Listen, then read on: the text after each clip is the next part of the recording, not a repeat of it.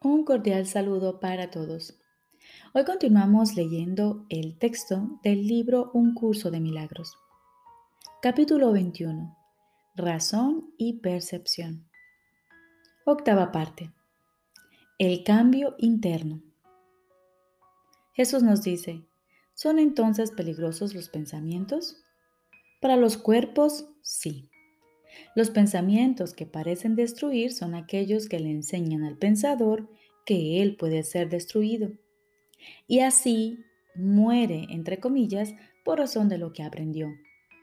Pasa de la vida a la muerte, la prueba final de que valoró lo efímero más que lo constante. Seguramente creyó que quería la felicidad, mas no la deseó porque la felicidad es la verdad y por lo tanto tiene que ser constante. Una dicha constante es una condición completamente ajena a tu entendimiento. No obstante, si pudieses imaginarte cómo sería eso, lo desearías aunque no lo entendieses. En esa condición de constante dicha no hay excepciones ni cambios de ninguna clase. Es tan inquebrantable como lo es el amor de Dios por su creación. Al estar tan segura de su visión como su creador lo está de lo que él sabe, la felicidad contempla todo y ve que todo es uno. No ve lo efímero, pues desea que todo sea como ella misma y así lo ve. Nada tiene el poder de alterar su constancia porque su propio deseo no puede ser conmovido.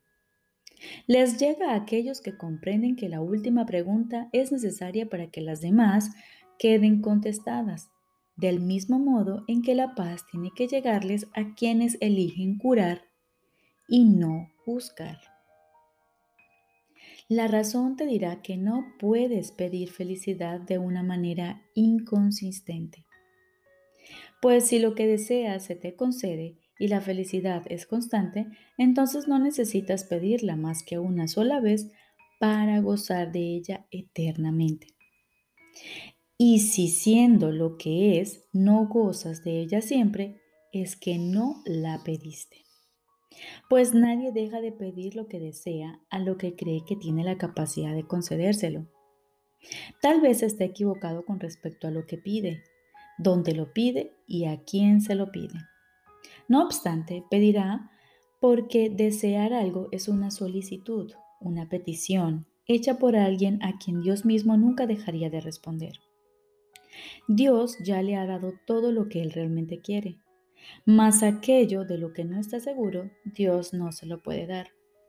Pues mientras siga estando inseguro es que no lo desea realmente. Y la dación de Dios no podría ser completa a menos que se reciba. Tú que completas la voluntad de Dios y que eres su felicidad. Tú, cuya voluntad es tan poderosa como la suya, la cual es un poder que no puedes perder ni en tus ilusiones, piensa detenidamente por qué razón no has decidido todavía cómo vas a contestar la última pregunta. Tu respuesta a las otras te ha ayudado a estar parcialmente cuerdo. Es la última, no obstante, la que realmente pregunta si estás dispuesto a estar completamente cuerdo.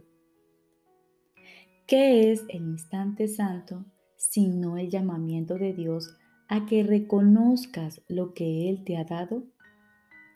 He aquí el gran llamamiento a la razón, a la conciencia de lo que siempre está ahí a la vista, a la felicidad que podría ser siempre tuya. He aquí la paz constante que podrías experimentar siempre. He aquí revelado ante ti lo que la negación ha negado. Pues aquí la última pregunta ya está contestada y lo que pides es concedido.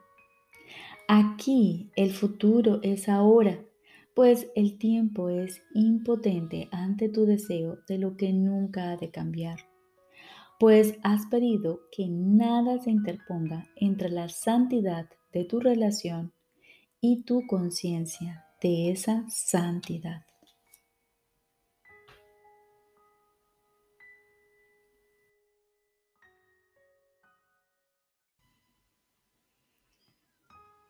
Continuamos con el libro de ejercicios. Lección número 174. Quinto repaso.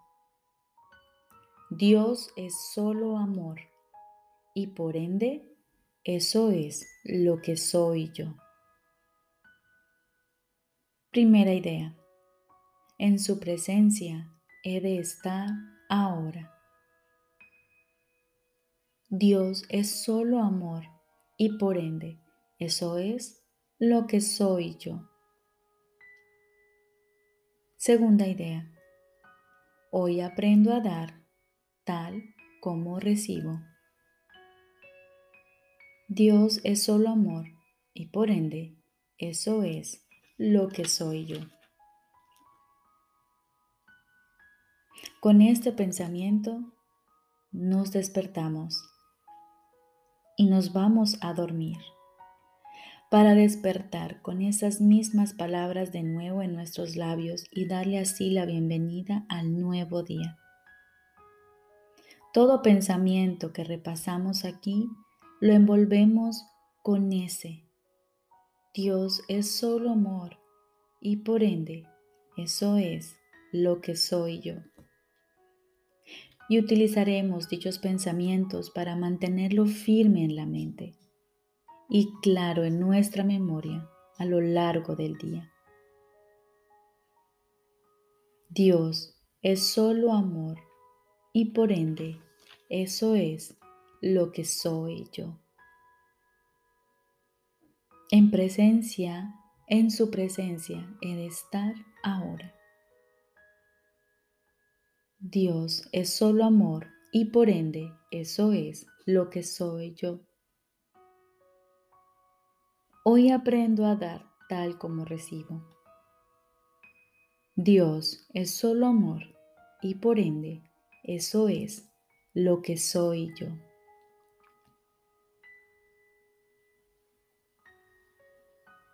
Te deseo un feliz día.